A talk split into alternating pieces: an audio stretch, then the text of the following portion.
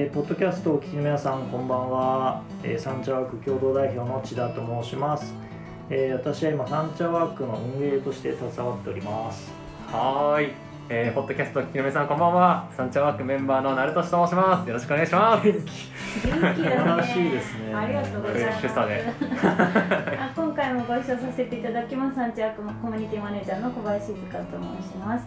あのサンチャワークの中でね今サンチャワークの作り方ってシリーズをやってまして前回の亀編に続いて今回はサンチャワークの一番の魅力人というテーマで、えっと、会員のなるくんからあの共同代表の千田さんに聞いてもらうっていう場を設けてみました。今日はよろしくお願いします。はいよろしくお願いします。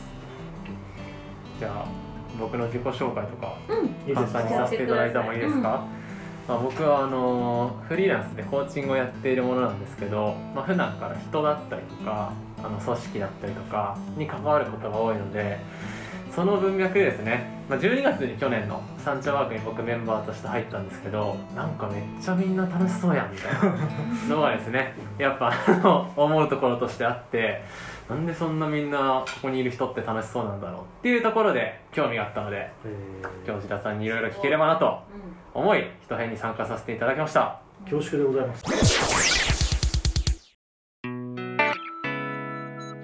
そのサンチャワークそもそもどういう風にできたのっていうこうオープン前のはい。お話からいろいろ深掘っていきたいなと思うんですけど、ちょはい。っとねほりはほり教えてもらってもよろしいでしょうか？かしこまりました。はい。こ れいいねいいね。はい、何でもあの隠すことはないので、全部喋ります。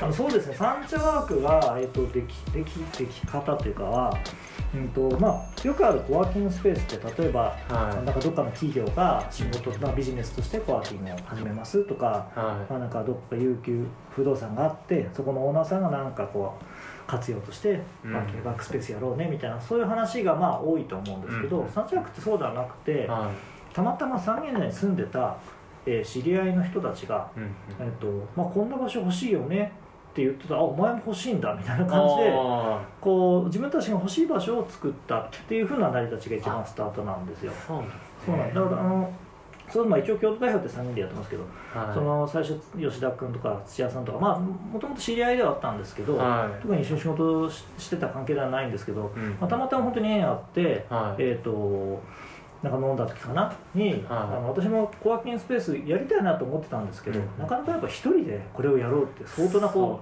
うね。あの思いがないとできないところもあるんですけどでもまあ、あるといいなと思っていて、はたまたまその時に吉田君とかと話してたら吉田君もそういう場所欲しい。いはいで、まあ、その後土屋さんもちょっと3人で飲んだ時もそういう場所いいよねってなって、はい。でやろうよってなったらたまたまその土屋さんがその後ね静香さんに会って。うん。で別件でね別の仕事で会ってその話して静香さんも「あ静香もいいね」ってなって巻き込んで。それも知ってるまた別のやつに話したらいいねってなってみたいな本当にそういうこういう場所が欲しいよねって人たちがどんどんどんどん集まって自分たちの仕場所を作ったっていうのが他とのちょっと成り立ちとしては違うところなのかなと。自分たちで結構自然になんかやってた感じなんですけど、はい終わってみるとあ他とちょっと成り立ち違うんだってことを改めて今気づいたみたいな感じはあります。へえじゃあうんこんな場所欲しいから作っちゃったみたいな。割とそういう感じなんですね。だからその、まあ、この後の話にもつながるんですけど、はいは特に運営とかあの会員とかっていう境目が自分たち自体はあまりなくて、運営でもありメンバーでもあるというか使ってる人でもあるのそうですよね。自分の欲しかったもんですそうなんですよ私たちも利用者として会費を払ってるんですよ。も払ってます。ああそうなんですそう。かえそれは初めて知りました。そう。あんまり言うことじゃないかもしれないんだけどはだからうんあのフルタイムメンバーですと私。そうそうなんですねライトプランに登録してへはい。お金ちゃんと払ってこの場所を使う人りっていうので運営もさ携わってるんですよね。そうなんですか、うんメンタル的な私たちはメンバーの一人ですとかじゃなくてリアルにも一人なんですそうねなんですよ。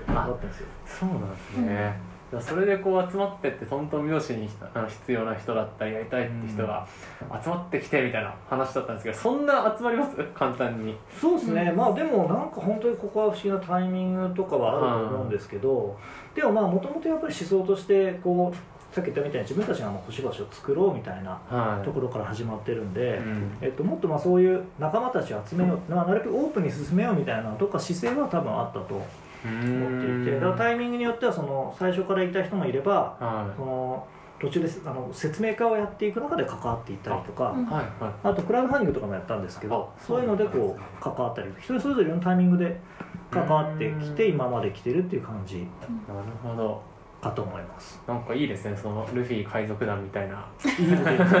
まさに。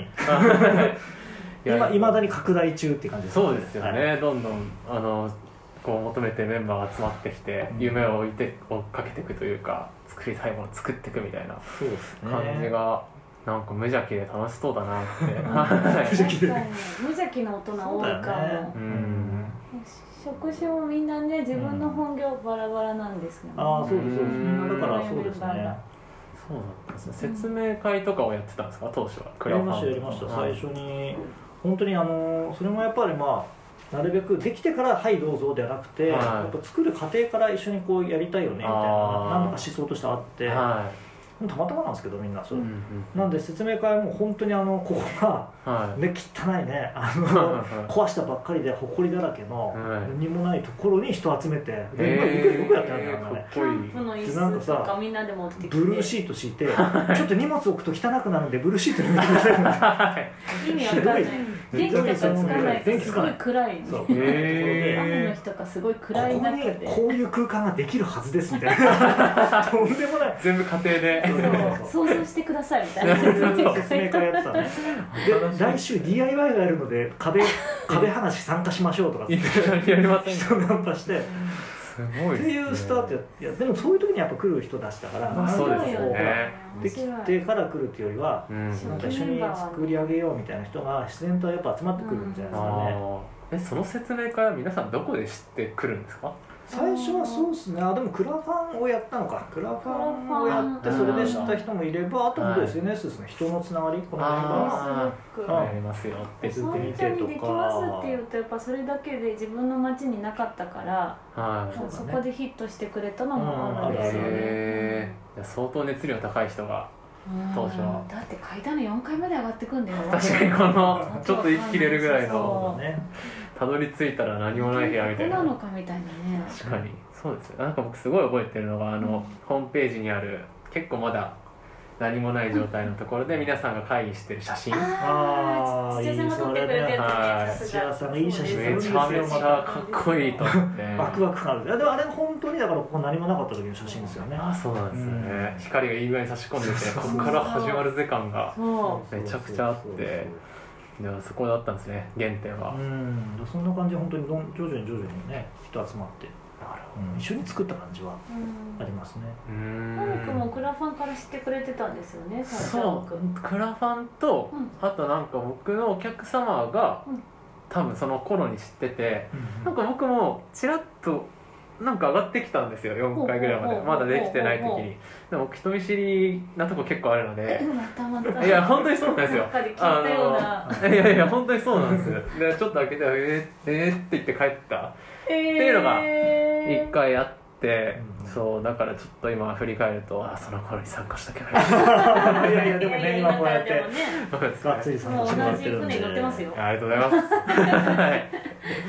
そうなんですよ。うん。それはすごい。ね思い出しましたね、うんうんうん。ね、結構面白い人たちが最初に集まったって話ができましたので、はい。この後ね、えー、とじゃあ具体的にそこからスタートしたサンチャーク、うんどんな風に人と人がつながっていったかっていう話を後半でお届けしようと思います。